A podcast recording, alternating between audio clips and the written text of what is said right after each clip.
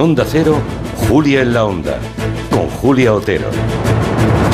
Eso será mañana porque hoy tenemos otra propuesta que hacerles em, sobre las mentiras. Bueno, miren, en 2017, unos meses después de haber sido nombrado ya presidente de Estados Unidos, Donald Trump le retiró la palabra, con muy mala educación, a un periodista de la CNN que se llama Jim Acosta. Can you give us a question? Don't be Can rude. you No, give I'm us not a going to give you a question? Question. Can I'm you- not going to give you a can you sta- question. can you state You are categorically- fake news. Sir, Go ahead. can you- No voy a contestarte a ninguna pregunta, seguro que recuerdan aquella imagen, señalándole con el dedo y añadiendo, tú y tu cadena sois fake news, dijo Donald Trump.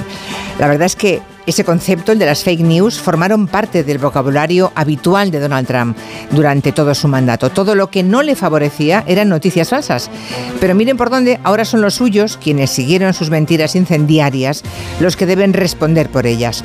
¿Se acuerdan de lo del fraude electoral?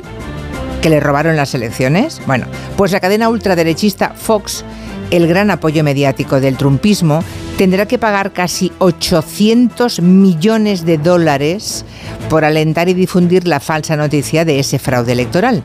Eso sí, pagando esa cifra astronómica evitará el juicio, aunque a nadie se le escapa que si la Fox ha llegado a ese acuerdo económico con Dominion Voting Systems, que es la empresa que cuenta los votos en Estados Unidos, es por una razón muy simple, porque sabían que iban a perder el juicio.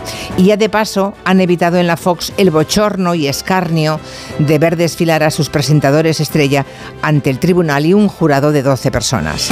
Así que vamos a reflexionar sobre este asunto en el tiempo de gabinete. Las mentiras tienen consecuencias.